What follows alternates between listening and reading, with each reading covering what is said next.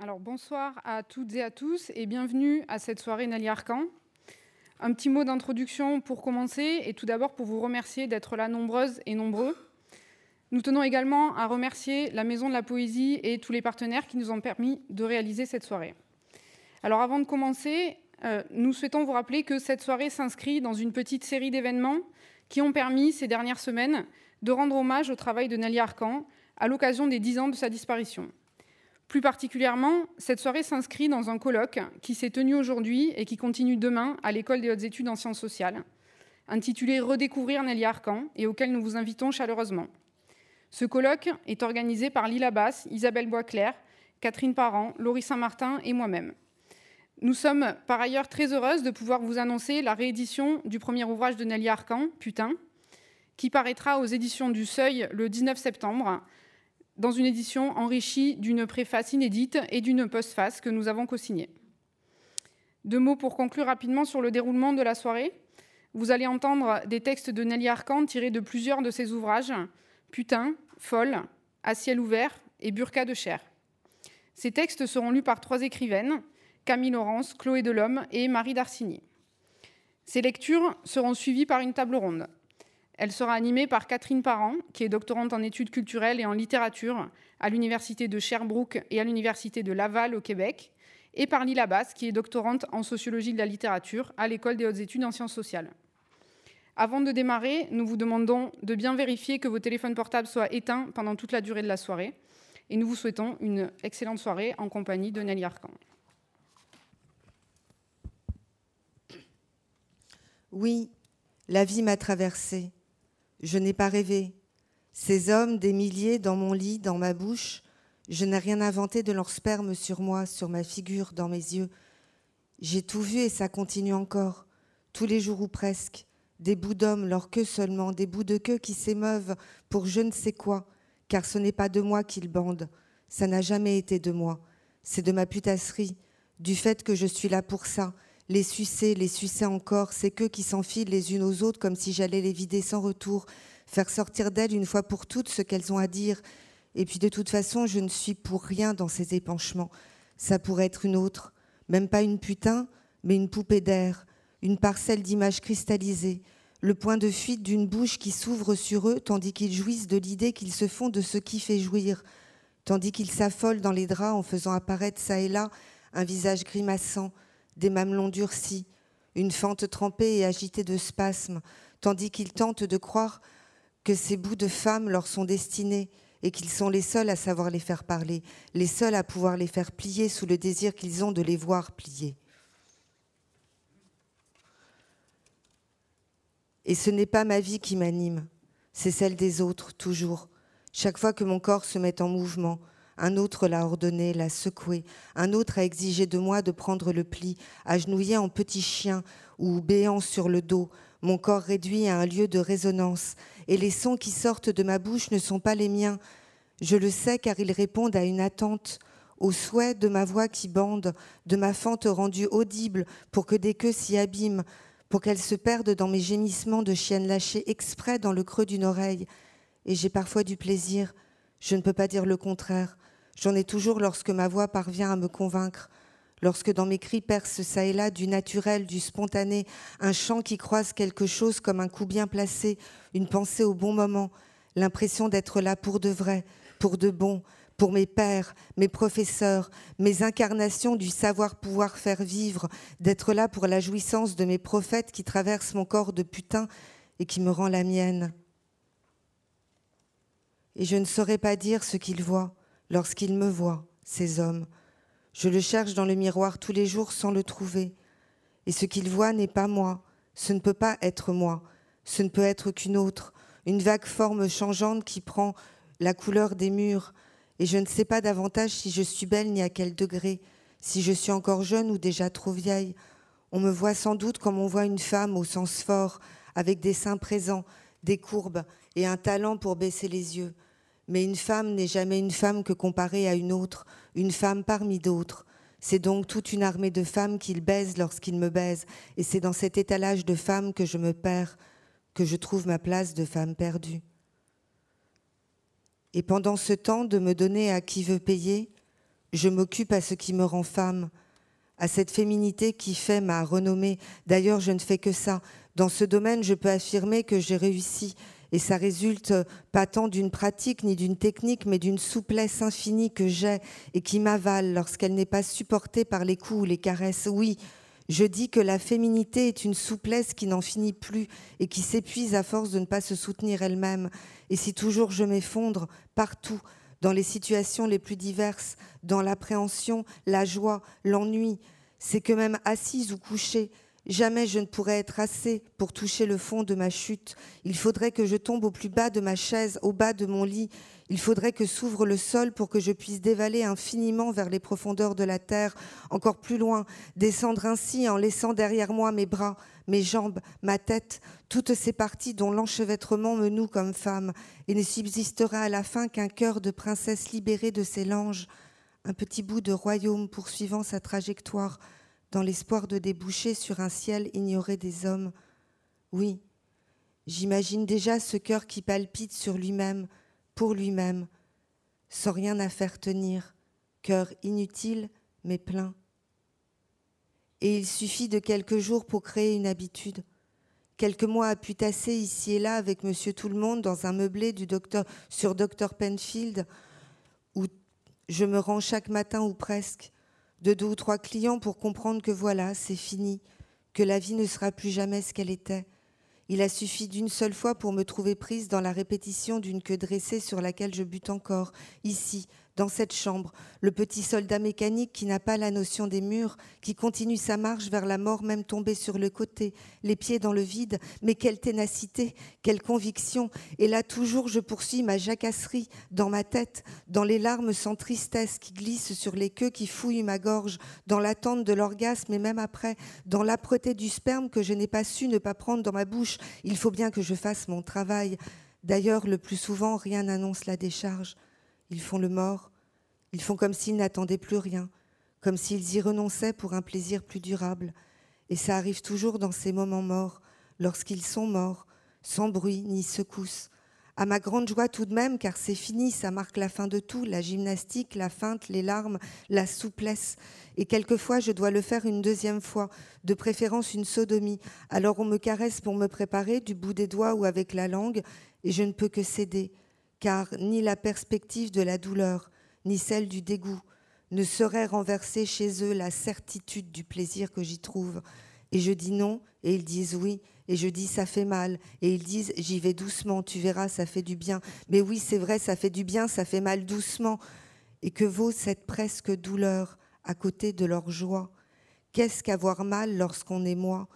Qu'est-ce que vouloir penser ou décider lorsqu'on est pendu à tous les coups? À toutes les queues, les pieds dans le vide, le corps emporté par cette force qui me fait vivre et me tue à la fois. Et si je ne sais pas crier, ni gesticuler en dehors du lit, en dehors de la demande, alors peut-être des mots, ces mots pleins de mon cri, qui pourront les frapper tous, et plus encore, le monde entier, les femmes aussi, car dans ma putasserie, c'est toute l'humanité que je répudie. Mon père, ma mère et mes enfants, si j'en avais, si je pouvais en avoir, j'allais oublier que je suis stérile, incendiée, que tout le sperme du monde n'arriverait pas à éveiller quoi que ce soit en moi.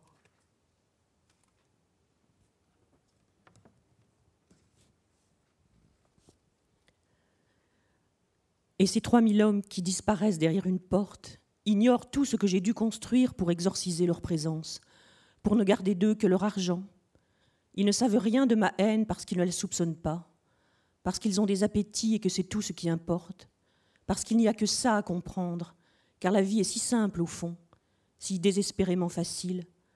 D'ailleurs, ils doivent filer, retourner à leur fonction de présider leurs réunions, à leurs allures de père. Et parfois, lorsque je suis seule ici et que rien ne se passe, je reste immobile dans le lit en écoutant le bruit de la vie qui s'anime dans l'immeuble, des casseroles qui s'entrechoquent dans la cuisine du voisin, des chasses d'eau provenant d'un lieu indéterminé. De quelque part en bas, à gauche, j'écoute le trafic et les klaxons sur Dr. Penfield en prenant conscience qu'il n'est pas possible qu'on ne m'entende pas. La voix d'une femme qui jouit peut percer tous les murs, se rendre jusqu'au lobby. Ma voix doit se rendre dans la rue pour se perdre dans la cacophonie urbaine, pour mourir entre deux klaxons. Et dans la certitude d'être entendu par la vie qui s'anime autour, je m'exerce à parler tout haut comme le font les gens fous. Je parle de tout et de rien sans m'interrompre, pour qu'il n'y ait pas de trou entre les mots, pour que ça ressemble à une prière. Et il faut que les mots défilent les uns sur les autres pour ne laisser aucune place à ce qui ne viendrait pas de moi.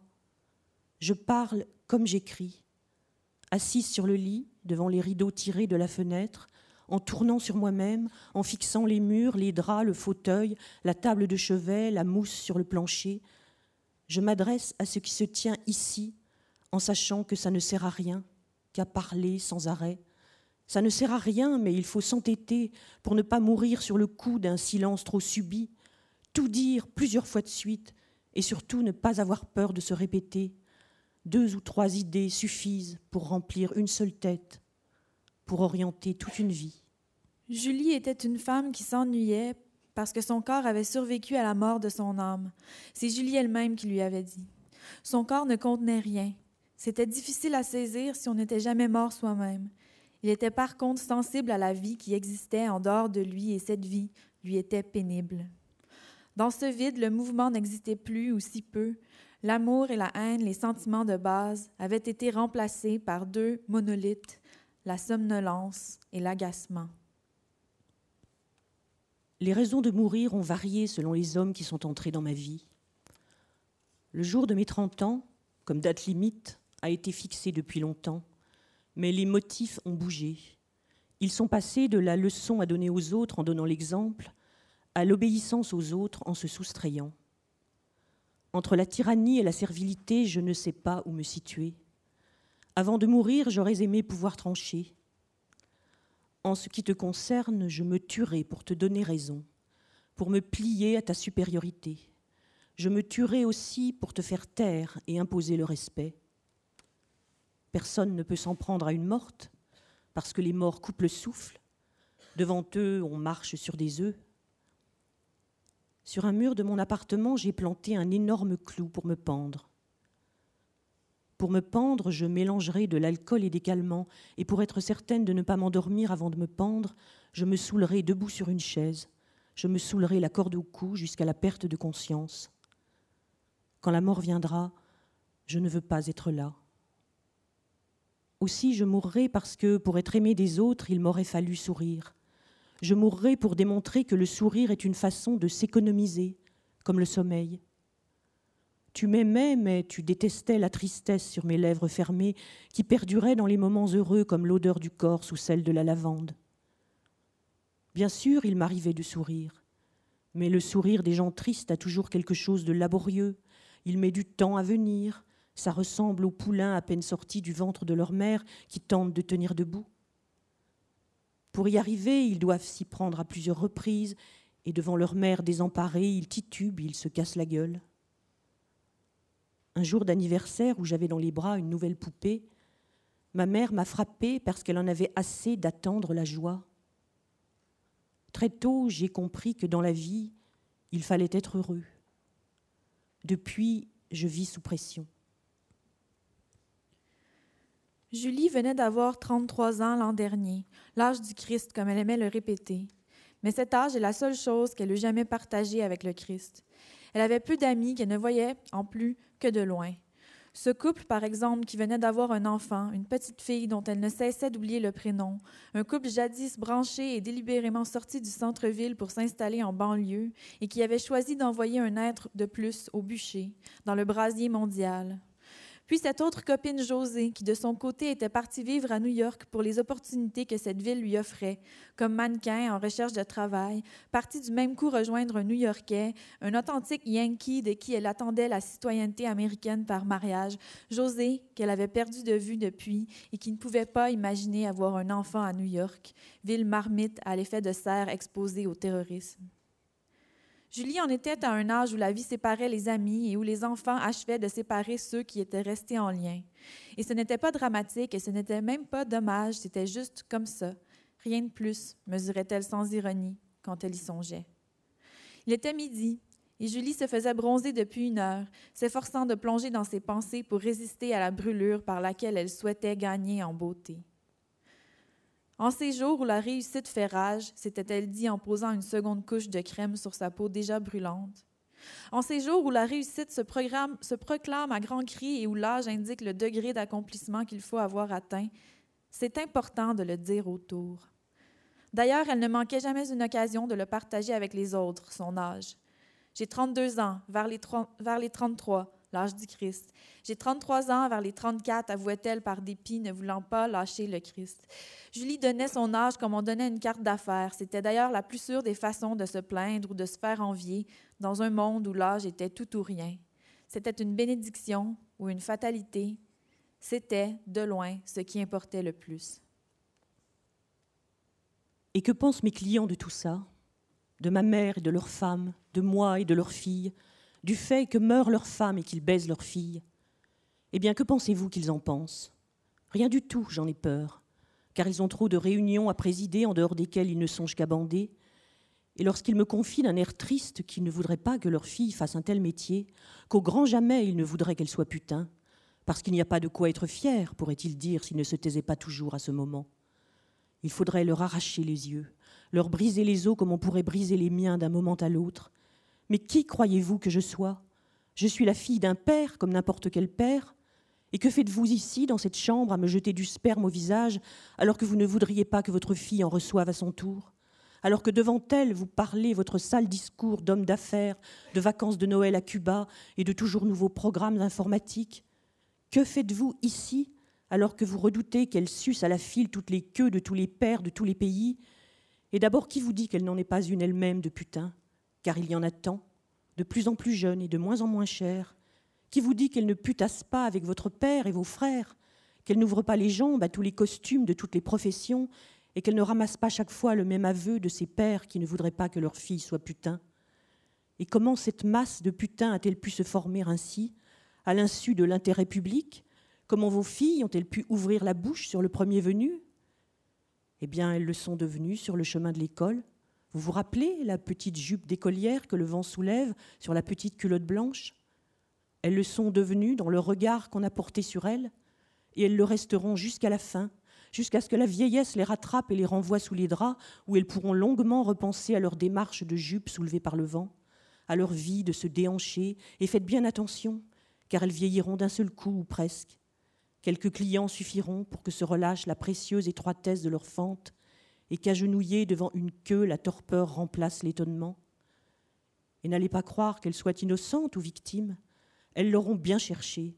D'ailleurs, elles n'auront fait que ça, elles bavent d'être regardées tout autant que les hommes qui les regardent.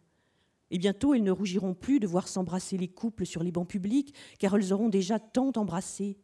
Elles n'iront plus visiter leur grand-mère, car elles se seront perdues en route. Elles seront là où on les aura appelées, déshabillées quelque part dans une chambre ou sur une page de magazine. Et puis un jour, vous vous retrouverez face à face et penserez Mon Dieu, ce n'est pas vrai, dites-moi que je rêve. Vous demanderez pourquoi elle et pourquoi moi, et vous ne comprendrez pas. Vous ne comprendrez pas qu'il faut être deux pour jouer à ce jeu, un pour frapper à la porte et l'autre pour l'ouvrir. Le jugement du monde entier reflété par son visage défait, s'était rabattu, ce soir-là, dans son décolleté. C'était comme si, au creux de ses seins corsetés, s'était logée la plus vieille histoire des femmes, celle de l'examen de leur corps, celle donc de leur honte. Il eut bien sûr des paroles prononcées par sa bouche fardée, un peu boudeuse, toujours maladroite, mais ces paroles tombées à plat ne firent pas le poids, et sa maladresse de corps, d'esprit, de sexe réverbéré par son décolleté, n'eut d'autre résultat que celui de le mettre encore plus au devant de la scène. Rien ni personne, pas même l'embarras du public qui encerclait le panel d'invités entièrement masculins, monolithe dispensé d'être une femme, donc un sexe, et tourné vers la grande question de la guerre, celle d'Irak, pas même la petite croix en or blanc qu'elle tenait dans le creux de la main au moment de l'entrevue, sous les pierres lancées du haut de l'homme debout qui l'interrogeait, n'aurait pu la disculper de son décolleté qui, ce soir-là, lui valut d'être dévisagée par une audience de 2 millions de téléspectateurs. C'est une question de centimètres.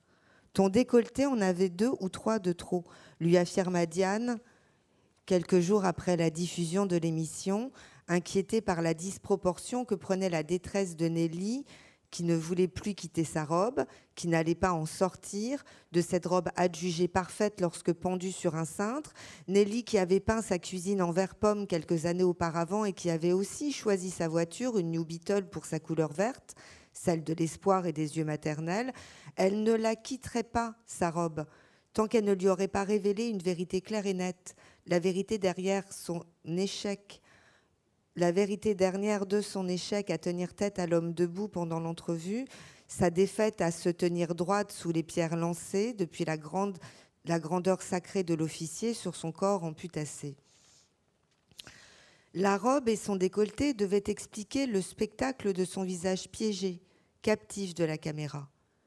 L'assemblage des parties qui composaient son corps filmé devait expliquer la transparence impardonnable de son visage face à l'homme masqué, la bêtise de sa contre-performance, comme on le rapporta dans les journaux le lendemain matin, et cette explication devait faire l'unanimité parmi ses amis, hommes ou femmes.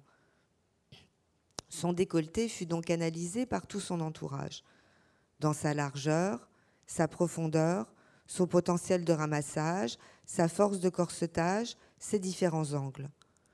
Pendant un mois, le décolleté allait faire partie de la liste des événements à creuser, explorer, démythifier. Un décolleté, dans un monde rempli de décolletés, constatait Diane pour élargir le problème de Nelly à un ensemble social, faisait toujours, malgré sa formidable banalité, le tour du monde.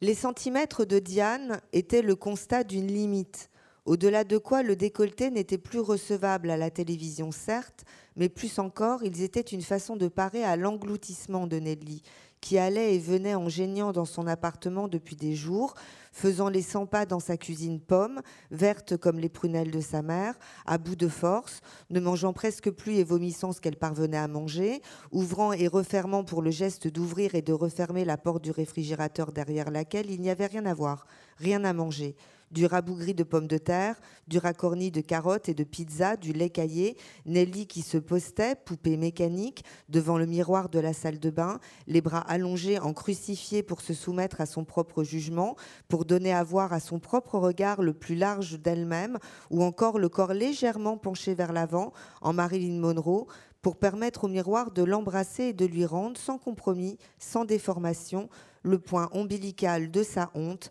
la tache aveugle de son décolleté. Nelly implorait Diane de lui donner l'heure juste et Diane ne souhaitait que donner à Nelly ce qu'elle voulait, une lecture satisfaisante, cohérente de son image. En fournissant l'explication des centimètres, en créant l'unité de mesure du décolleté raisonnable, le décolleté n'était plus une faute, mais un art à maîtriser. Le décolleté entrait dans une logique parfaite de paramètres et sortait donc de l'espace incertain des interprétations.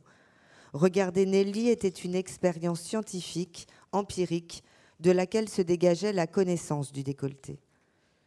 Mais les centimètres en trop n'étaient hélas qu'un point de vue. Ce n'est pas le décolleté le problème, mais ton corps, jugea Caroline, une amie étrangère à Diane, au ton péremptoire, aux paroles impitoyables, donc forcément plus justes dans les oreilles de Nelly. Une autre femme que toi, dans la même robe, n'aurait pas affiché ce décolleté-là. Tes seins sont trop gros, voilà tout. Ils ont cassé la sobriété de la robe qui, au fond, n'a rien d'exceptionnel hormis la qualité de son tissu. C'est quand même un modèle très classique. Caroline, habituée à la faiblesse de caractère de Nelly, la regardait avec lassitude, les bras croisés, les jambes allongées sur le divan, droite, distante, reculée par rapport aux choses extérieures. Elle ne comprenait pas pourquoi elle était allée se jeter avec cette robe-là, avec cette coupe de robe-là crevée par ses seins dans la gueule du loup. Si tu tiens à te pavaner davantage dans les médias, je te conseille de faire appel au service d'un styliste, quelqu'un qui puisse t'enseigner ce que tu peux te permettre de porter. Laissa tomber Caroline, les bras toujours croisés, la jambe longue, impératrice. Nelly vint vers Caroline, mais Caroline posa sa tête bouclée sur la coudoir du divan en cuir pour ne plus avoir à regarder Nelly, absence de regard qui était une façon de l'humilier.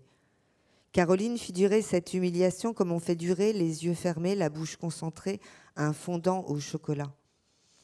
Puis, après un long moment, ce n'est pas ton corps le problème, celui que tu as construit. Pardon, c'est ton corps le problème celui que tu as construit. Tu fais trop d'efforts. Chaque fois que Caroline lui parlait de son corps, Nelly sortait son corps de sa robe pour pendre sa robe à un cintre et l'observer avec objectivité, comme si c'était la première fois de sa vie qu'elle la voyait, comme s'il était possible qu'elle ne l'eût jamais vue, cette robe-là, dans sa matière noire et satinée. C'était en effet une robe honnête, une robe de soirée, une robe que toutes les femmes devaient pouvoir porter sans danger. Nelly remettait ensuite son corps dans la robe pour s'observer à nouveau dans le miroir et concluait que l'honnêteté de sa robe était en effet entachée par son corps. C'était son corps qui explosait la robe, et non la robe qui lui décolletait le corps.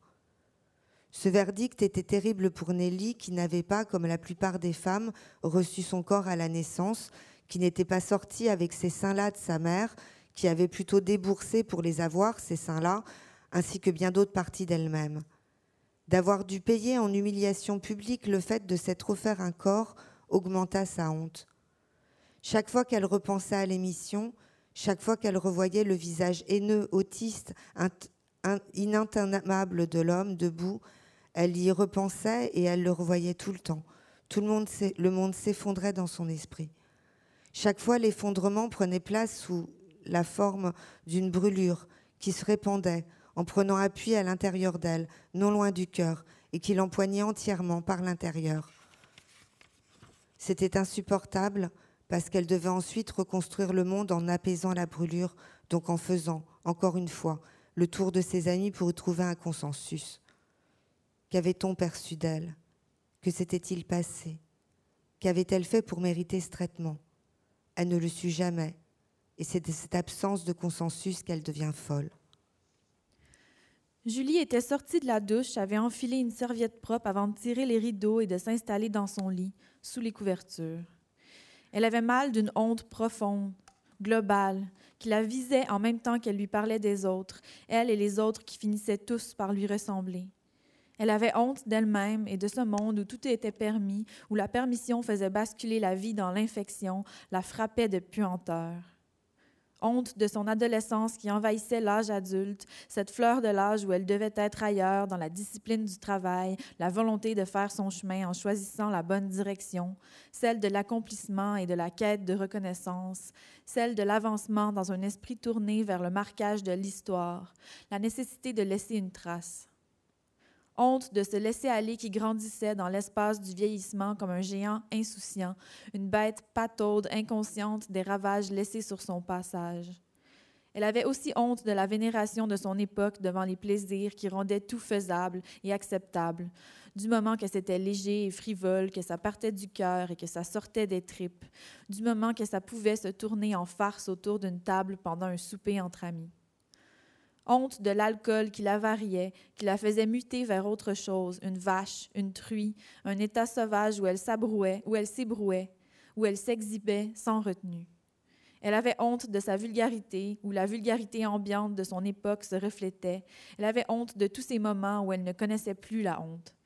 Dans son lit, elle avait conclu que la honte arrivait toujours trop tard, le lendemain seulement et qu'elle venait surtout de son défaut, des moments où elle avait été requise, où elle devait accourir pour empêcher le pire et où, elle, n'intervenait pas, enfin pas à temps.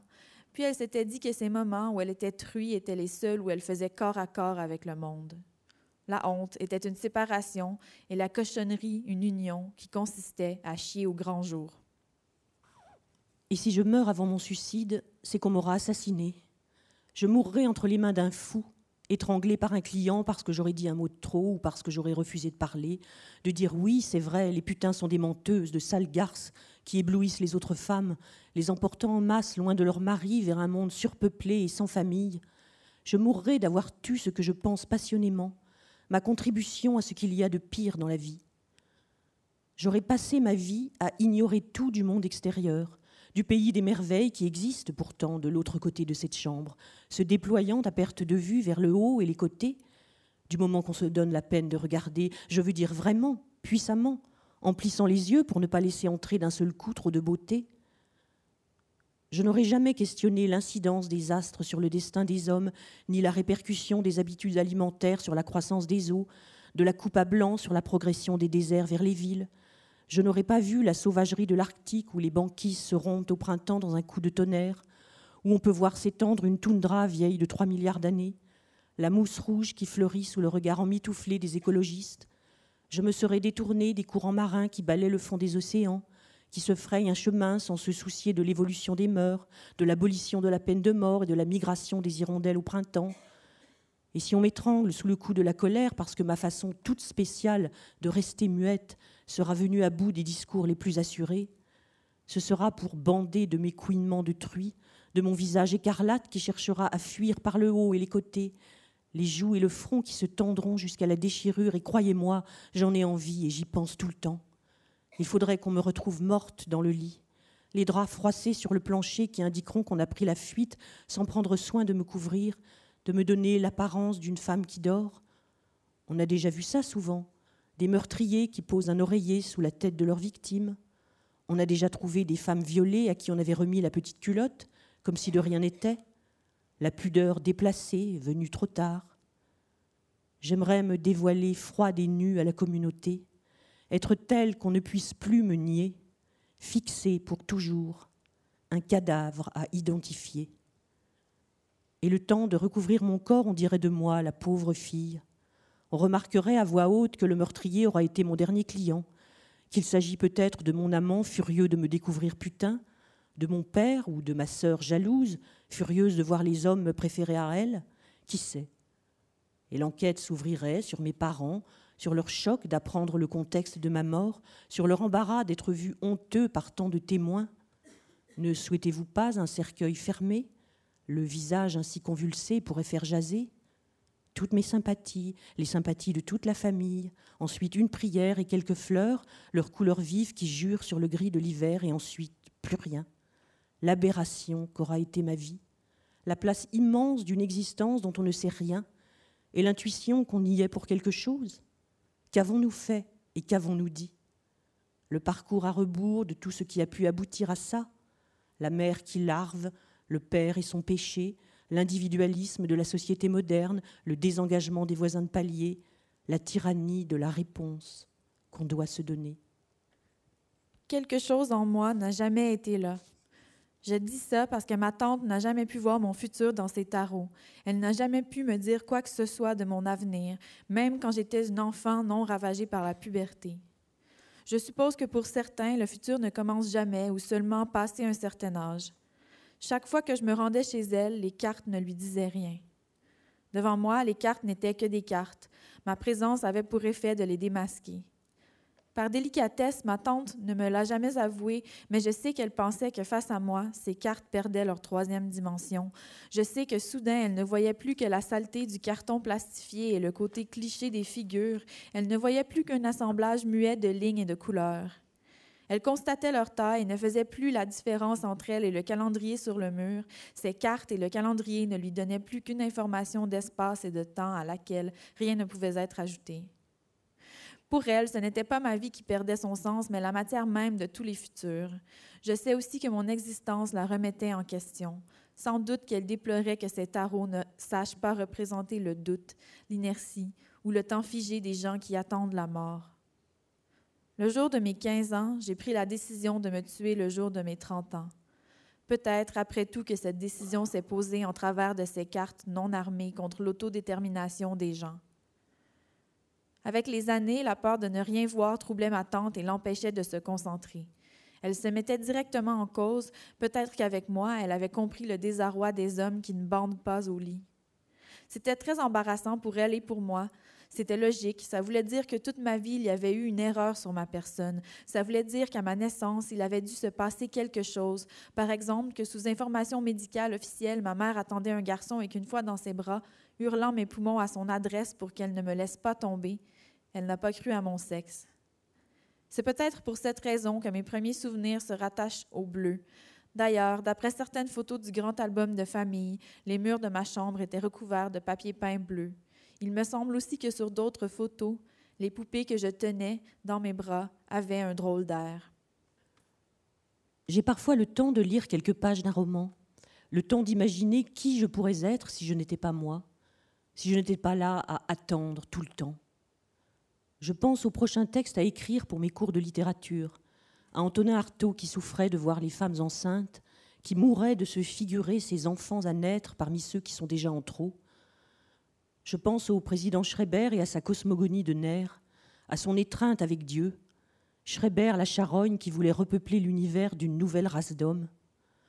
Je pense à ces hommes qui étaient fous et à leur folie si loin de la mienne, de mes préoccupations de seins à compresser de cheveux à remonter, ces hommes qui n'avaient pas le temps de regarder passer les femmes car ils avaient mieux à faire, et croyez-moi, ce serait bien de délirer comme eux, de se donner des réponses qui arriveraient depuis l'autre côté de l'univers, la révélation de soi qu'on pourrait déchiffrer dans les étoiles, il serait beau que le moindre bruissement de feuilles s'adresse à moi, indiquant ma place, mon destin, la folie qui m'accompagnerait partout et la vie qui prendrait un sens, un vrai, celui d'être quelqu'un qu'on désigne du doigt et qu'on ne peut pas oublier.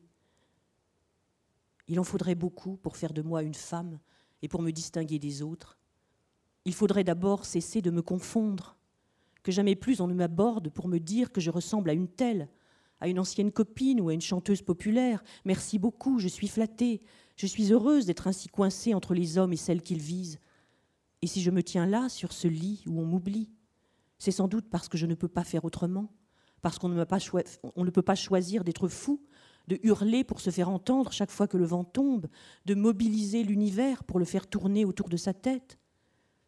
Et lorsqu'un client arrive enfin, il me demande mon nom pour s'assurer que je suis bien celle dont on lui a parlé, et lorsqu'il me quitte, il me le redemande parce qu'il l'a déjà oublié. Pour une prochaine fois, dit-il, car il voudra peut-être me revoir, moi et pas une autre. Me voir moi, car je suis la meilleure, beaucoup mieux que Beverly. Je suis plus petite, mais plus sensuelle. Il se demande à quoi peut servir d'être grande lorsqu'on est égoïste de sa personne, lorsqu'on ne veut pas partager sa grandeur. Et quel est mon horaire? Est-ce que je travaille plutôt le jour ou plutôt le soir? Est-ce que je suis ici le mardi et le jeudi? À quoi je réponds que je m'appelle Cynthia et que je ne travaille que le jour, qu'il est trop triste de travailler le soir. Oui, quand le jour tombe, il faut allumer les lumières à l'intérieur, et je déteste l'effet des ampoules sur la blancheur de ma peau. Et après cinq heures de l'après-midi, ce métier devient franchement morbide. C'est de la prostitution, celle des rues et des coups de pied. Et je dois rester dans la chambre jusqu'à minuit alors que je pourrais être chez moi, à dormir comme tout le monde. Oui, il est préférable d'être ici le jour car on peut faire semblant d'avoir une vraie vie. Toutes ces hypothèses de changement, d'avancement, de promotion, de passions amoureuses troublaient Julie au point qu'elle avait bu dans le passé de la vodka et du vin blanc pour renverser son bouleversement. Elle avait aussi bu pour casser cet automatisme par lequel elle le faisait vivre dans d'innombrables scénarios, et aussi pour tuer le dépit de le voir, même si ce n'était qu'en rêve, continuer sa route sans elle. Elle avait bu en gros pour freiner les incessants récits de ce qu'il avait pu devenir et les oublier au moment de sombrer, de toucher la perte de conscience. Elle avait perdu conscience plus d'une centaine de fois dans les dernières années, la plupart du temps chez elle, mais ailleurs aussi, quelquefois par terre, dans les parcs, les ruelles ou dans les couloirs des immeubles devant sa porte. Et elle soupçonnait que c'était ces pertes de conscience qui avaient détruit son âme. C'était dans la perte de conscience qu'elle s'était le mieux maltraitée, qu'elle s'était le plus reniée, au point que rien, pas même la honte, n'avait pu la ramener. Elle avait bu presque sans relâche pendant trois ans, au bout desquels elle avait arrêté peu à peu. Elle avait peu à peu cessé de s'oublier. Mais, mais, elle ne s'était relevée que pour constater qu'elle n'était pas capable de désir amoureux ou sexuel. Son sexe, qui s'était pourtant frotté à tant d'autres pendant ces trois années, ne répondait plus à rien, même à ses fantasmes les plus pervers. Ce bout d'aile entre ses jambes, qui avait pourtant eu dans le passé de grandes exigences, n'exigeait plus rien, et Julie n'éprouvait rien non plus devant cet état de fait, rien sinon une sorte de soulagement face à la mort de son sexe, par laquelle toutes les autres étaient plus faciles à vivre. Était survenue avec la disparition du désir une extraordinaire intolérance au mouvement, au bruit, aux autres, Presque toutes les manifestations du monde extérieur l'insupportaient. La température, les sonneries de téléphone, le trafic, les travaux routiers du quartier, les immeubles en construction, les, automobilistes et les piétons, et même son travail de scénariste, pour lequel elle ne ressentait plus que de la lassitude. Ça n'a pas toujours été comme ça. Je n'ai pas toujours pensé comme ça. Vouloir mourir, ce n'est pas naturel tout de suite, ce n'est pas donné tout de suite à la naissance.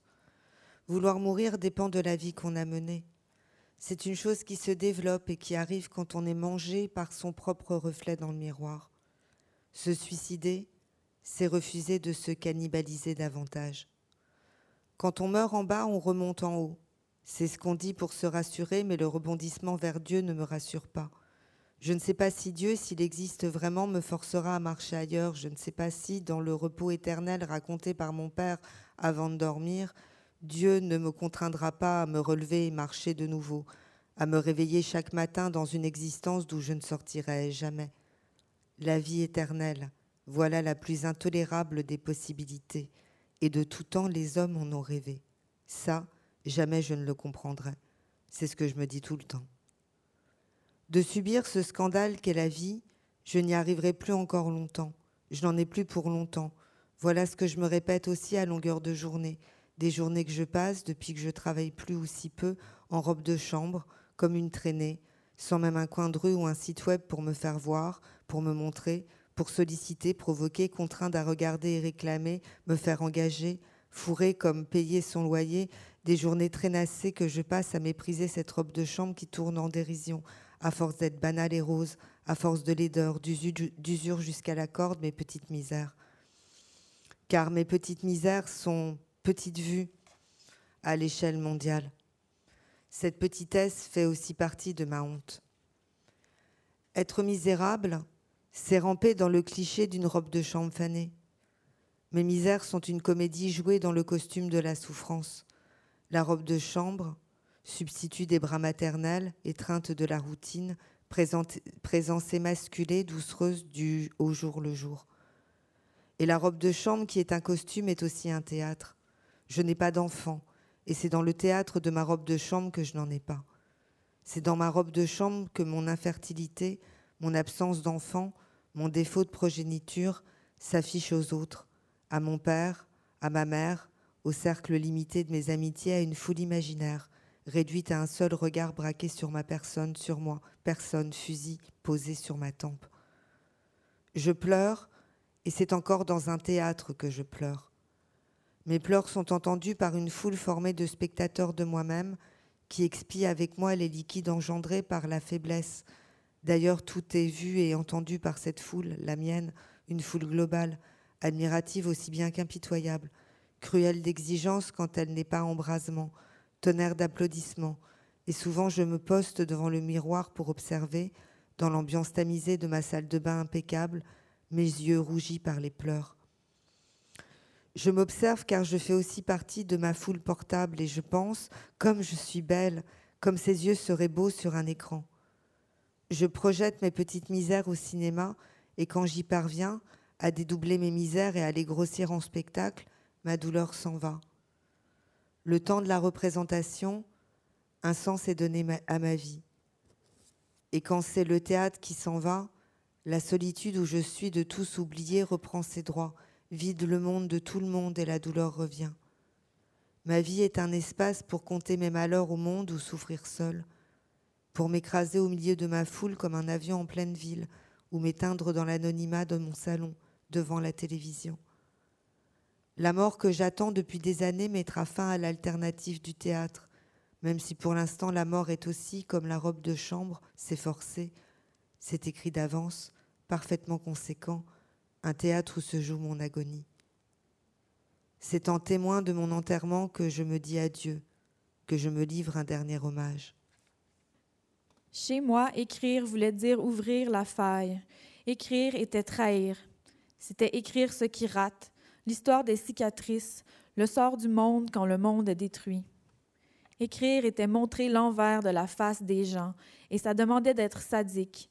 Il fallait pour y parvenir choisir ses proches, et surtout il fallait les avoir follement aimés. Il fallait les pousser au pire d'eux-mêmes et vouloir leur rappeler qui ils sont. Toi, tu écrivais autrement, tu avais du charme. Tu étais du côté des super-héros, des types sympas, des tombeurs et des filles mouillées, Écrire était écrire vers le haut.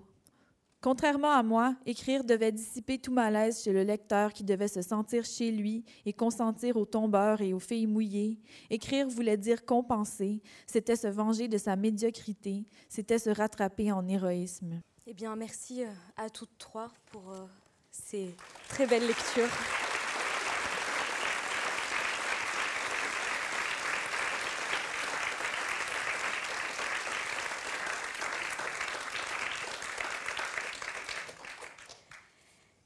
Il me semble que entendre Arcan, surtout lu par euh, vous trois, est le plus bel hommage et encore la meilleure façon de la considérer, de l'écouter, de la porter. Je me permets ici de reprendre vos mots, Camille Laurence.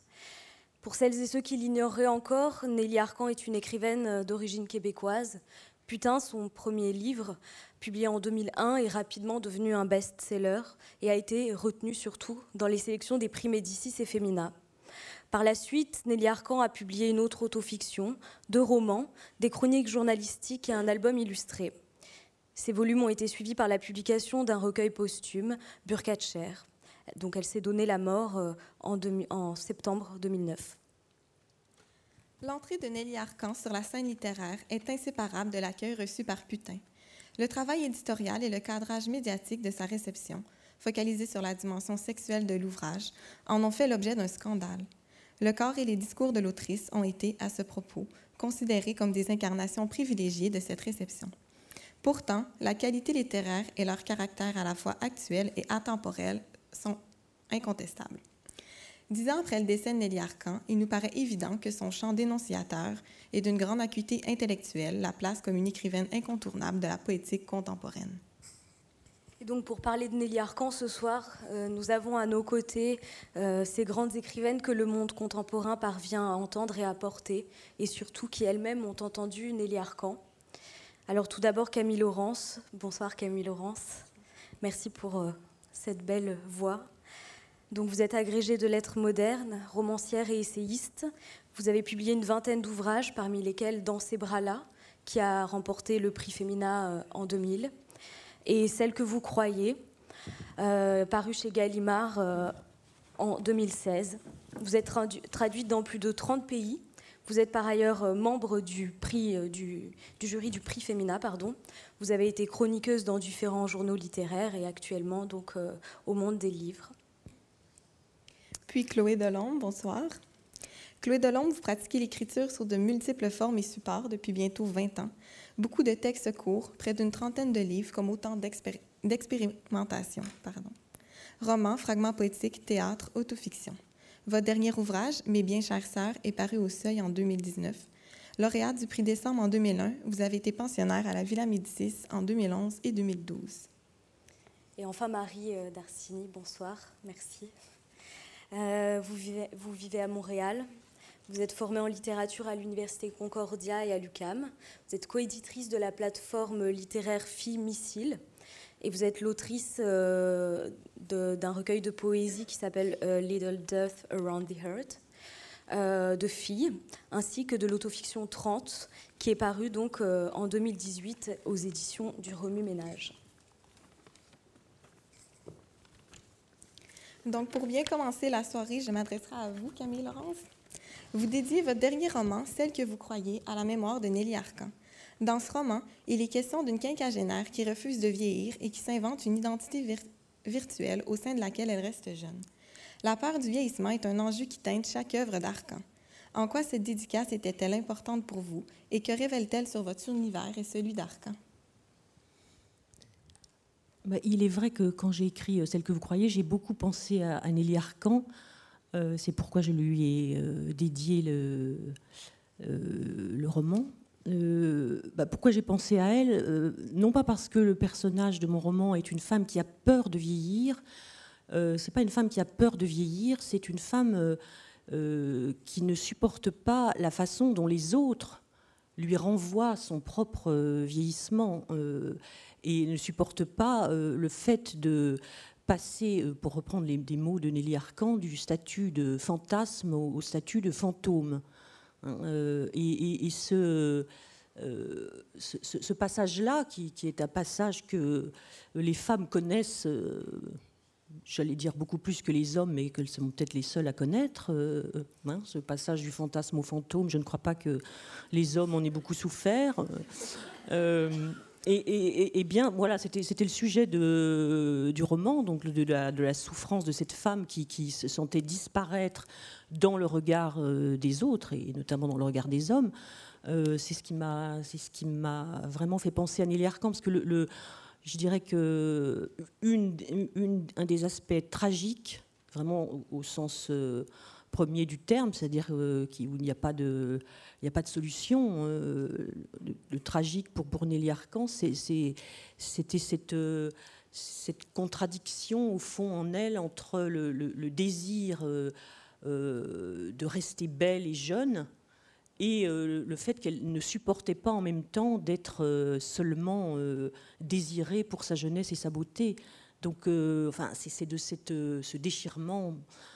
Je, pense que c'est ce déchirement qui, était, insupportable. Tout, ce qu'elle a fait pour, pour s'embellir, croyait-elle. Enfin, tout, ce qui concerne son apparence.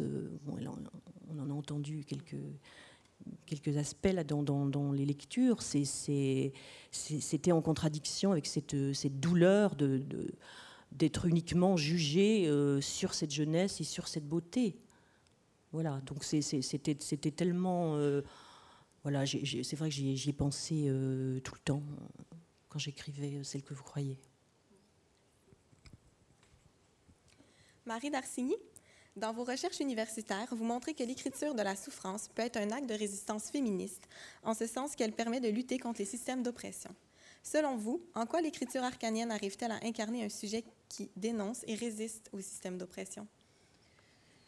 Euh, ben, en fait, je pense que à, première vue, on pourrait penser que c'est pas le cas, parce qu'on pourrait penser que, en fait, elle succombe à cette pression-là, donc euh, elle encourage cette façon de penser-là, euh, qu'après X années, une femme est plus désirable, donc est plus valable, et puis qu'elle tombe dans l'oubli, si on veut. Mais juste le fait d'en parler, bon, premièrement, c'est une forme d'en parler dans les détails et puis de s'ouvrir. elle fait carrément une mise à nu là, dans, ses, dans ses romans, dans ses livres. Ça parle beaucoup, tu sais, l'œuvre d'Arcan, on parle euh, souvent dans les grands thèmes de la, la, pression de, de, rester jeune et jolie, mais moi, ce qui m'intéressait aussi, c'était tout le côté sombre de la dépression ou de la mélancolie ou de, de l'idéation du suicide, dans le fond. Puis, euh, dans le fond, de parler de ces deux choses-là ensemble, pour moi, c'est un indice que quand ça creuse vraiment la douleur, l'auteur met vraiment, euh, ou l'autrice met vraiment euh, de l'avant sa souffrance, ben c'est ça qui devient l'acte de résistance. C'est juste, dans le fond, de, de pouvoir... de de pouvoir être hyper consciente de ça. Ben, c'est ça qui, premièrement, fait réfléchir les gens. Puis moi, c'est comme ça que je, que je l'ai perçu Résistance, vraiment, juste dans, dans le sens euh, contre les systèmes là, typiques de notre époque, le capitalisme néolibéraux, whatever. Euh, pas, pas résistance euh, sortir dans la rue puis se battre. c'est plus juste le, fait, c'est incroyable. Puis elle a été, elle en a souffert aussi de cette mise à nu-là. Là, donc c'est quand même l'indice que ça a été quand même quelque chose qui. qui ben, il y avait, que, un, il y avait une souffrance, puis que deux, juste de le montrer aux autres. Euh, c'est comme c'est dans cette optique-là que je vois la résistance. Donc, tout est dans la prise de parole. Exactement. Et moi, j'aurais une question pour euh, vous, Chloé. Euh, à quelles conditions, d'après vous, est-ce qu'on a le droit social, disons, d'être prostituée et écrivaine en même temps? C'est-à-dire sans que le statut de prostituée ne vienne disqualifier le geste de l'écrivaine, parce qu'on voit bien que ça a été le cas pour Nelly Arcan dans la réception de, de putain. Oui, pour Arcan, ça a été le cas. On était en 2001. Euh, moi, c'est compliqué de répondre de façon claire, c'est-à-dire que moi, dans mon cas, j'ai fait trois ans de travail du sexe, mais mon premier ouvrage qui parle de ça, Les mouflettes d'Atropos, personne l'a lu. C'était tiré à 800 exemplaires dans une petite maison, tout le monde s'en fout. Donc, du coup, j'ai pas du tout eu à quand, j'ai eu une réception, c'était sur le deuxième ouvrage qui parlait. Là, c'était sur l'enfant du placard plutôt comme thématique. Donc, du coup, c'était pas. Je pense qu'il y, y avait une difficulté réelle à l'époque d'Arcan. Et maintenant, on le voit par exemple avec La Maison d'Emma Baker, qui vient de sortir, qui est un ouvrage qui raconte trois ans de prostitution euh, dans une maison close à Berlin on n'est plus du tout dans ces problématiques-là. Ça a beaucoup, beaucoup bougé. Je pense qu'elle euh, a malheureusement, euh, elle s'est pris dans la gueule quelque chose qui maintenant ne, tiendrait plus. Mais euh, c'était l'époque qui voulait ça. Je pense que c'était difficile. par exemple, Chrysalidis Réal, pendant longtemps aussi, on considérait que c'était des écrits de prostituées et pas des écrits d'écrivaines. Donc je pense que c'est assez ça. Après, il y a eu aussi enfin, je discutais avec des, des, Canadiens et des Québécois il n'y a pas très longtemps de Nelly qui m'expliquait qu'apparemment, c'est vraiment son suicide a marqué une réhabilitation immédiate. Il y a ça aussi qui, euh, qui entre en jeu. Sur le, suicide, peut-être, euh, qu'est-ce que toi, ça te, comment se fait-il que voilà, Nelly Arcan se, se, suicide, là, dix ans après, on revient on revient sur cette question, que ça, nous touche autant enfin, Est-ce qu'il y a quelque chose... Euh, ben, l'écriture arcan, c'est, euh, je cite rarement des gens, mais il y a une phrase de Pierre Guyotat que j'aime beaucoup qui est Je chante par ma plaie. Et pour moi, Arcan, c'est vraiment ça. Elle chante par sa plaie. Du coup, je pense qu'il y avait une, euh, il y a une force littéraire qui est telle dans son œuvre qu'en fait, historiquement, c'était obligé que ça, à un moment donné, ça s'impose, en fait, tout simplement on est dans la temporalité de la littérature et puis la temporalité commerciale pour le coup. C'est rare que ce soit dans ce sens-là que ça se passe, c'est assez joli que ça arrive. Et je pense que c'est une réhabilitation euh, définitive et durable là, qui, est en train de s'opérer. Puisqu'on est sur la question de la langue euh, arcanienne, après vous avoir euh, entendu lire cette langue, la vraie question c'est quand même de savoir ce qui la caractérise, ce qui fait qu'elle nous touche, qu'elle nous émeut, qu'elle nous interpelle. Euh, profondément et, universellement. Euh, je commence par euh, vous, Marie. Mais c'est sûr que moi, j'ai jamais vraiment, j'avais jamais vraiment réfléchi à la forme du texte, puis j'étais plus dans, dans l'émotion, puis dans qu'est-ce que ça, venait chercher chez moi en tant qu'électrice. Mais quand on parle de langue d'arcan aussi, là, on l'a vraiment vu résonner entre la honte qui revenait, le vocabulaire de la honte, puis euh, au-delà de c'est violent là aussi. Bref, en tout cas, je vais pas m'écarter trop, mais euh, pour moi, c'est ça. C'est pas tant une affaire de, langue. J'utilise rarement ce mot-là que d'univers. Genre, pour moi, c'est vraiment plus de d'être sensible à, aux, aux univers qu'elle explorait. Et puis, tu sais, souvent, en tant qu'auteur, on, pense qu'on se répète. Et bien là, on a la preuve que c'est le cas. Puis là, on a aussi la preuve que c'est vraiment pas grave. fait que c'est fou à quel point moi, j'ai cette part-là. Puis je pense qu'il y a beaucoup de, mes concerts qui ont aussi cette part-là. Puis, tu sais, on se répète, mais c'est jamais pareil, tu sais. Fait que euh, c'est vraiment intéressant de voir. Euh, puis ça, c'est pas non plus, oh, on se répète, mais ça évolue. Non, ça, ça tourne en rond, là. C'est comme. Mais ça, ça, tourne en rond, ça creuse. En ce faisant, ça développe euh, d'autres, d'autres aspects, d'autres mm-hmm. facettes du, du prisme. Oui. Ce qui avait d'intéressant aussi, c'était cette polyphonie entre euh, euh, l'écriture à la première personne, ensuite le passage à la troisième personne. C'était très intéressant et ça, je trouvais que ça résonnait bien. je ne sais pas, Camille Laurence, vous, qui avez la polyphonie, c'est quelque chose qui, vous... Oui, mais moi je suis très sensible aussi à l'aspect euh, répétitif de, de, du style de, de Nelly Arcan, c'est-à-dire ce, ce, espèce de, de litanie qui, qui, est à la fois très... Euh, fragile. À un moment, dans, un des textes que, j'ai lu, elle, elle, dit qu'elle voudrait que ça ressemble à une prière. Et il y a ce, mmh. euh, elle dit j'écris euh, comme je parle, je parle comme j'écris, je veux pas laisser de trous entre les mots et je veux que ça ressemble à une prière. Donc, comme il y a quand même quelque chose de la mélopée ou de, la litanie, quelque chose qui, qui, qui avance comme ça. Enfin, on l'entend surtout quand on lit euh, dans la durée, quoi, sur, sur plusieurs pages. Bon, là, c'était peut-être moins, moins net, mais euh, je trouve que la répétition, c'est à la fois euh, quelque chose qui, qui, manifeste bien sûr ses, ses obsessions, ce qui, ce qui, ce qui revient, ce qu'elle ne peut pas s'enlever de la tête, et puis donc une fragilité, un désespoir, mais en même temps aussi une, une force, une hargne par moment, une, ça cogne quand même. C'est pas, c'est pas juste euh, euh, la prière, euh, voilà, je suis malheureuse. C'est, pas, c'est, pas ça. C'est, c'est quelque chose de très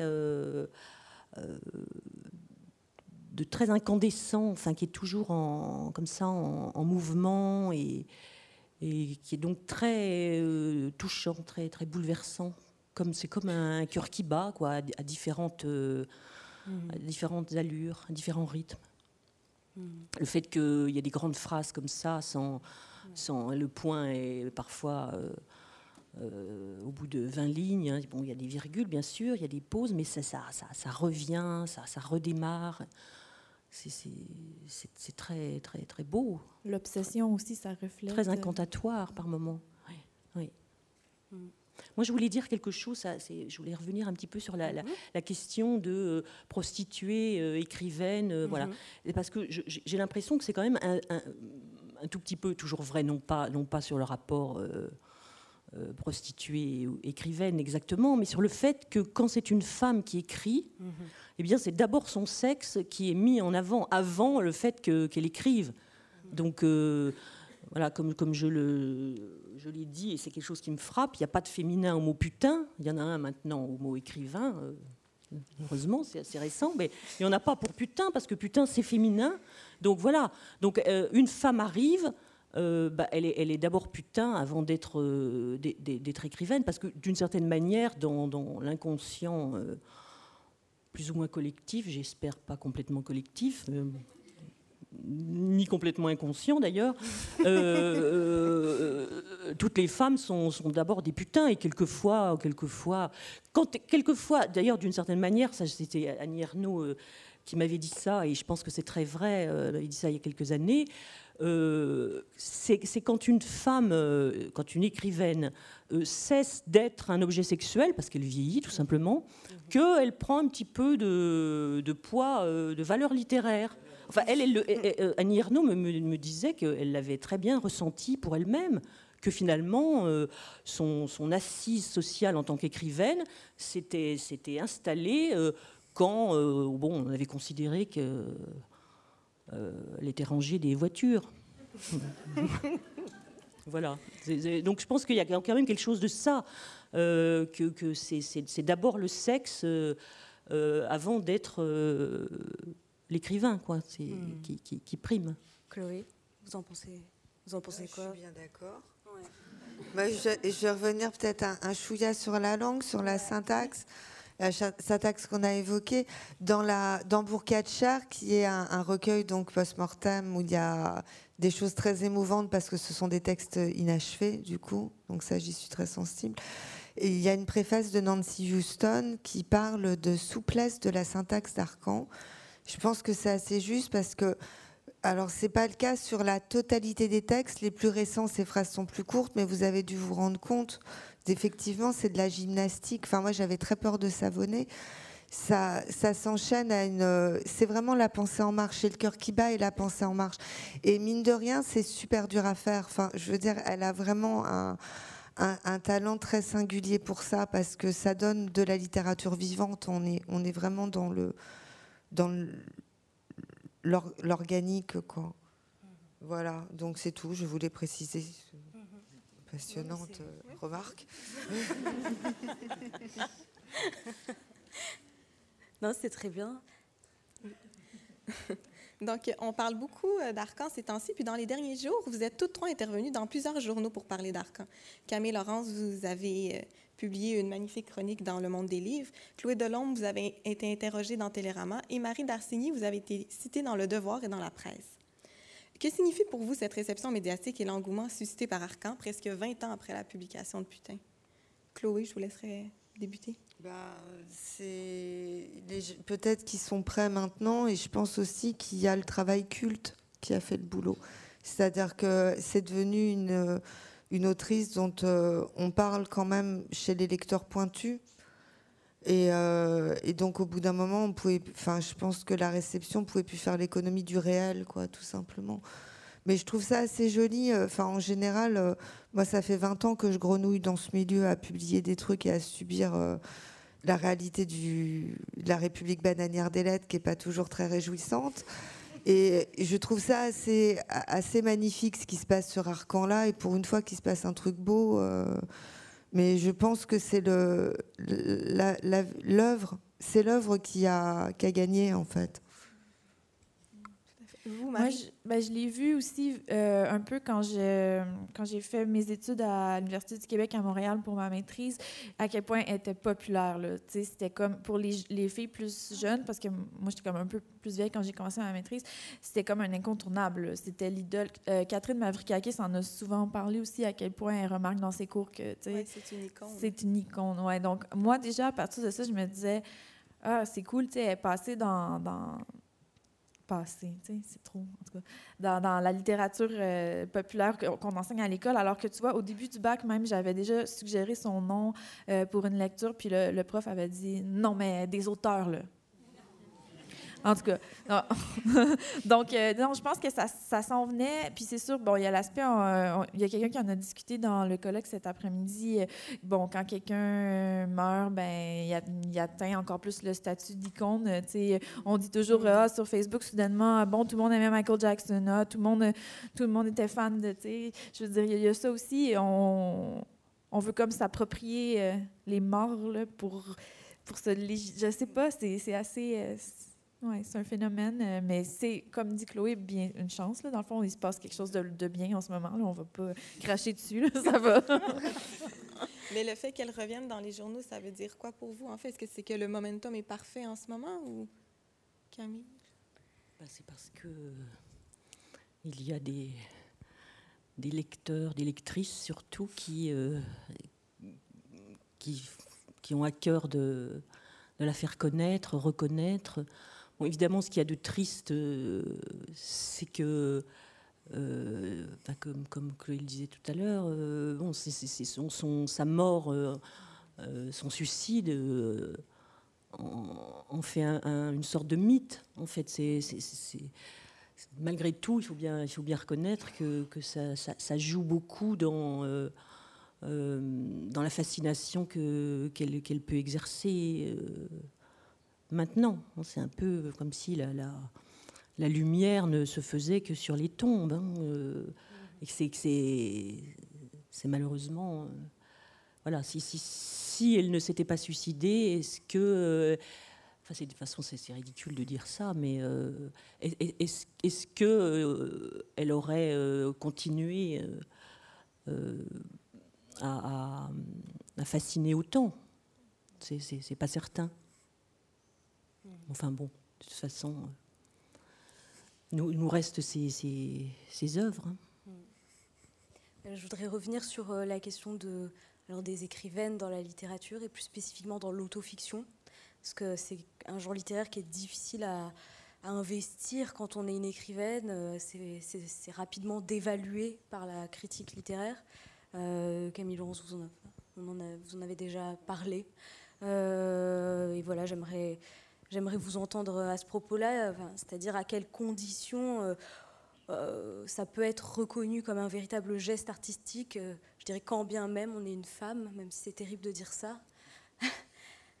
Et qu'est-ce que voilà, qu'est-ce que qu'est-ce que vous en pensez? Peut-être, peut-être je vais commencer par Chloé. euh, Si...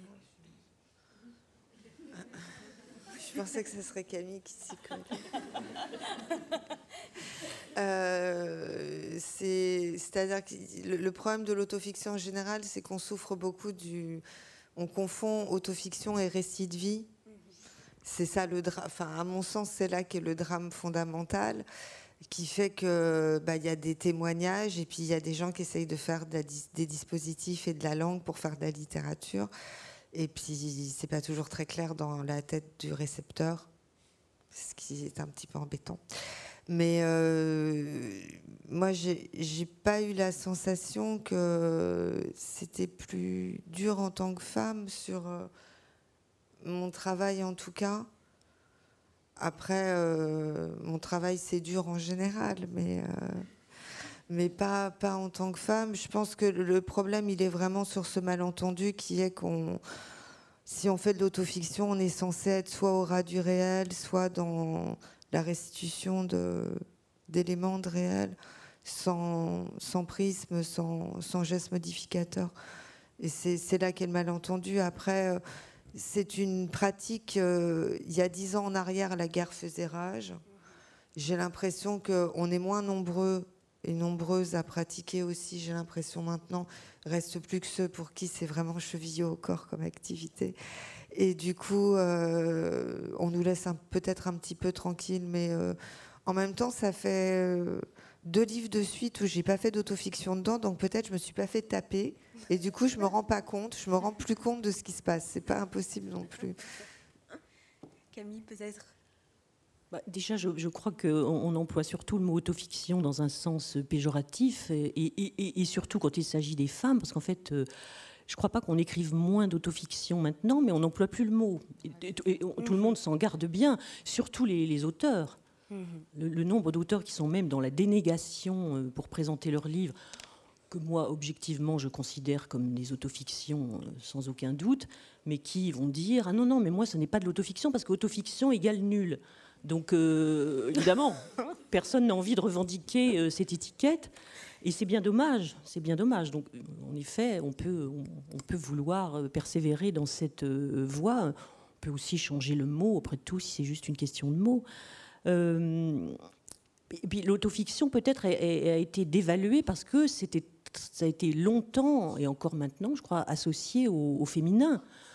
c'est le déballage les femmes qui déballent leurs petites histoires privées, intimes, sexuelles. Euh, et, quand les hommes le font, euh, ben, on n'appelle pas ça de l'autofiction, voilà, mais il y, en a, vraiment beaucoup.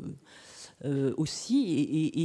Et, donc, je reviens à ce que je disais tout à l'heure, c'est la, question du style devient tout à fait secondaire par rapport à, au, au sujet, les sujets dits féminins, le corps, voilà, comme si comme si c'était euh, réservé aux femmes et, euh, source de, enfin, et, preuve d'une moindre valeur. Donc c'est bon, malheureusement, c'est un petit peu difficile de, sortir de cette, de cette ornière, sinon en, s'en fichant complètement.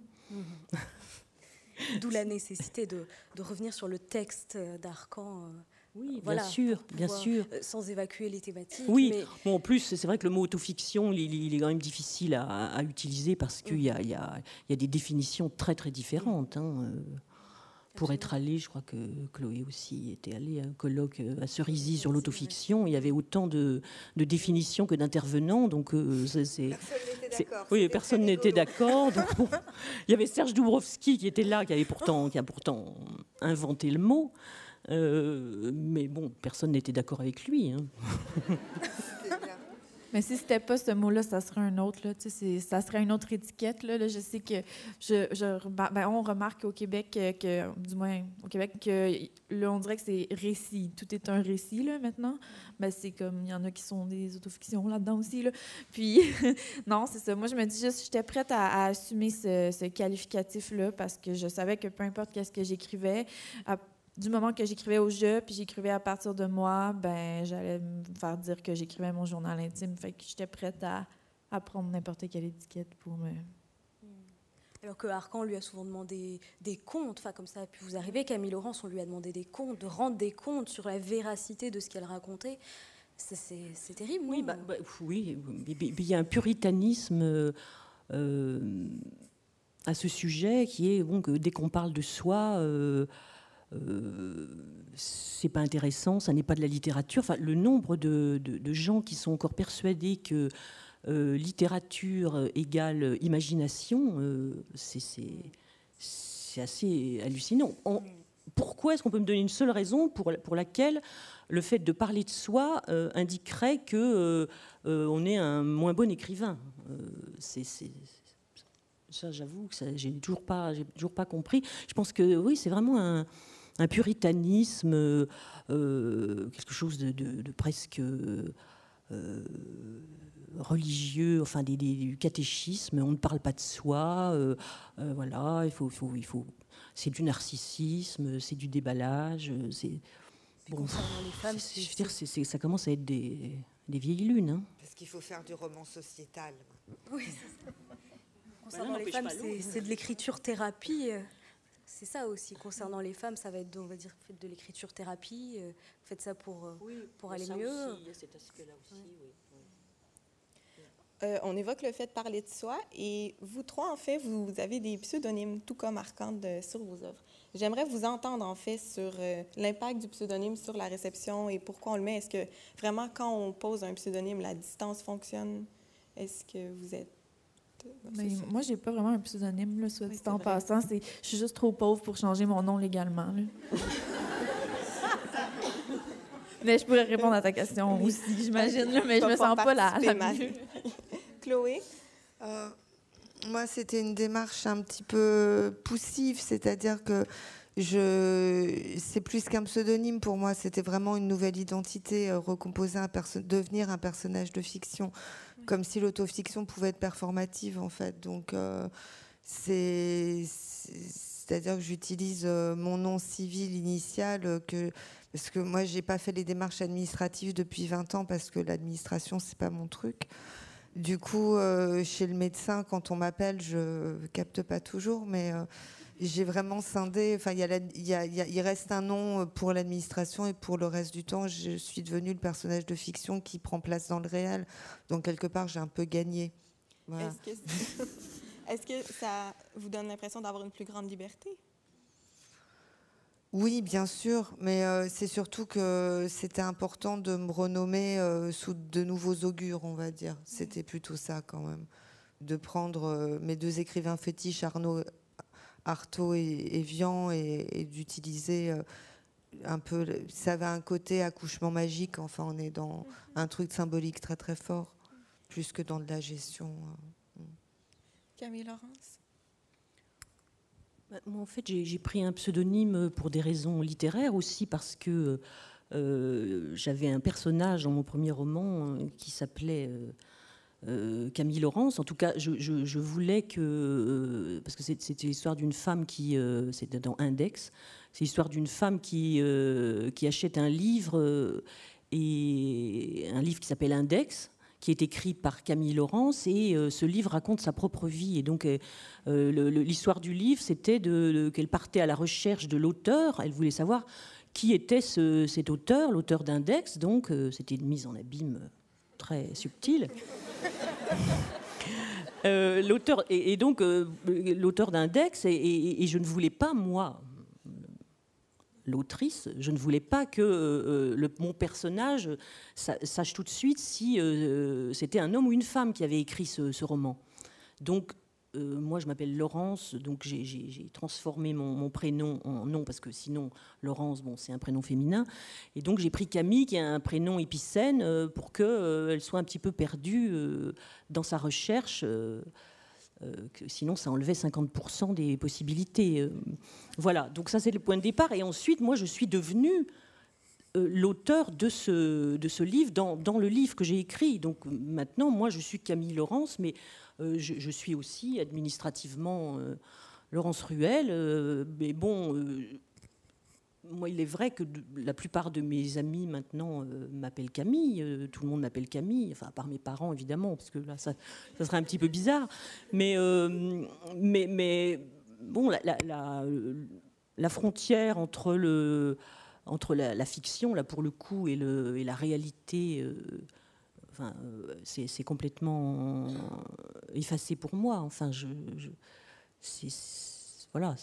Mais ce qui était intéressant dans, le fait de prendre un pseudonyme, c'est que c'est qu'effectivement, comme c'était mon premier roman, on ne savait pas si j'étais un homme ou une femme. Moi, euh, Camille Laurence, qui signait Index. Et donc, dans les, comme on m'avait encore jamais vu et pas de photos de moi. Et donc, il y a plusieurs, euh, plusieurs articles de journaux qui ont, qui ont spéculer sur le fait que probablement j'étais un homme, parce que comme euh, c'était un livre déjà très maîtrisé, forcément, ça devait être un homme. Voilà. Mais, euh, mais Nelly Arcan, en fait, il y, a trois noms, enfin il y a trois prénoms en tout cas, parce qu'elle s'appelait Isabelle, euh, donc Nelly, et puis Cynthia dans, dans, dans voilà, comme escorte. Oui. Ça me fait penser oui, aussi à, l'identité multiple et recomposée euh, chez toi, Chloé, euh, euh, de la même façon que Nelly Arcan, quelque part, recompose son identité pour comme devenir sujet même de, de ses propres... Ça passe par ce mécanisme-là. Voilà, c'est ça. Oui, tout à fait. ok, non mais je... Donc, toi, Marie, c'est un choix esthétique? Euh, non, c'est. Non, Marc Darcy, c'est juste. Euh, je sais pas, c'est. Mon nom était trop long, puis j'ai laissé tomber des noms dans mon nom. Et euh, ensuite, ben, ça fait longtemps, c'était bien avant que je commence à écrire. mais c'est sûr que des fois, j'aimerais. Je ne l'ai pas fait changer légalement, puis je me dis. Ah ouais, c'est peut-être un peu comme une cachette. Si un jour je veux renier mon œuvre, je pourrais retourner à mon ancien nom long.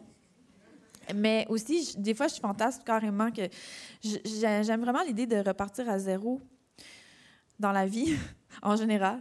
Donc, euh, des fois, c'est sûr que je me disais, je pourrais publier un roman sous chaque nom. Puis là, je me dis, hey, mais mes demandes de bourse seraient toujours à recommencer.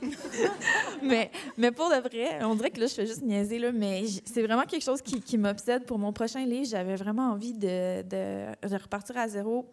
Et c'était aussi pour protéger ma famille euh, de qu'est-ce que j'écris, euh, de qu'est-ce que je vais écrire. Moi, c'est quelque chose qui. Je parle encore à mes parents, puis euh, oui, oui. Puis c'est ça, c'est. Je sais qu'ils ont une relation un peu spéciale avec ça.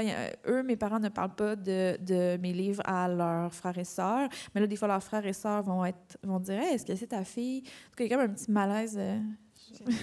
ouais. Mais euh, j'aime ça, ouais, jouer avec les identités, les, costumes aussi, euh, les personnages. C'est sûr que ça m'intéresse. J'ai aussi déjà eu un emploi qui, qui requérait que je doive avoir un autre nom. Et d'ailleurs, mon autre nom, c'était Camille. Puis, euh, euh, c'était, amusant. J'aimais vraiment ça. J'avais vraiment voulu choisir mon nom. C'était la chose la plus excitante de cet emploi-là. Puis finalement, c'est même pas moi qui l'ai choisi, c'est quelqu'un qui a dit qu'il t'a l'air d'une Camille. OK. Donc, euh, oui, j'adore, j'adore vraiment. Je pourrais en parler vraiment longtemps parce que ça, me, ça me stimule vraiment l'idée de, de soit se détacher d'un passé ou de se dédouaner d'un futur. C'est intéressant. Puis, est-ce que vous pensez que ça le nuit à l'œuvre d'Arcan dans le sens où, puisqu'on savait que c'était un pseudonyme, on a cherché à creuser et à en savoir davantage? Ou on aurait fait la même chose de toute façon, puisqu'il s'agit d'une autofiction? Oui. Ben, désolée, je sais pas des réponses. Non, non. Mais il y a peut-être un facteur de cool, c'est sûr, quand tu découvres un auteur puis tu te rends compte que c'est pas son vrai nom. Là. Bon, t'as pas le choix de te demander un peu c'est qui puis pourquoi. Il y a un exemple au Québec, euh, Anne Archet, un autre auteur que il y a des gens qui savent pas c'est qui, puis il y a des gens qui savent c'est qui j'ai déjà passé des soirées là, à, spéculer sur qui est Anne Archel. Fait que je ne vais pas cacher que c'est intéressant à fouiller. Je crois que ça lui a, en ce sens, peut-être que ça lui a nuit, mais c'était déjà, le, propos était, portait déjà, aurait déjà amené les gens à vouloir creuser puis à vouloir euh, avoir la vérité. Donc, je pense que c'est quasiment mieux dans ce. C'était une bonne chose, je crois. Ouais. Je sais pas. Bah, écoutez, merci, merci beaucoup euh, à toutes les trois pour euh, ce bel hommage. Euh, on peut maintenant euh, peut-être ouvrir les questions à la salle, si vous en avez évidemment. Je crois que le micro va circuler. Alors là, les aspects un peu techniques, je ne sais pas trop comment ça se passe. je peux en donner un?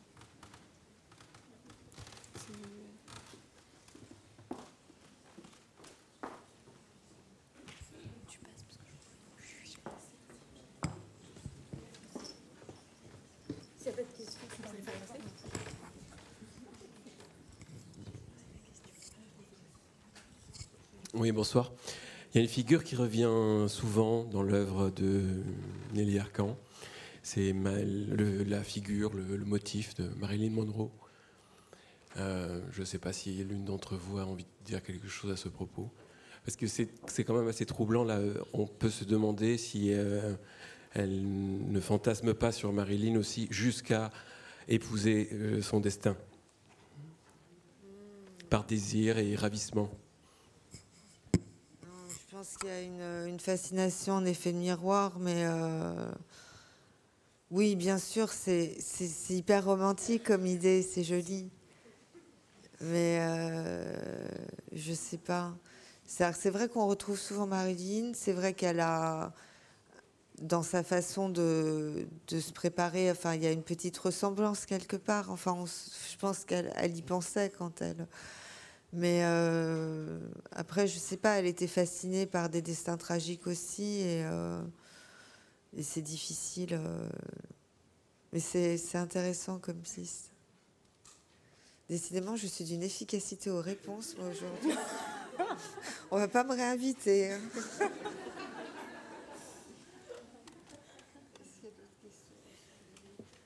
que vous avez d'autres questions? Ou c'est fini, on fume une clope, tu dis Sinon, c'est fini, on fume une clope. non, bah écoutez, bah, merci beaucoup.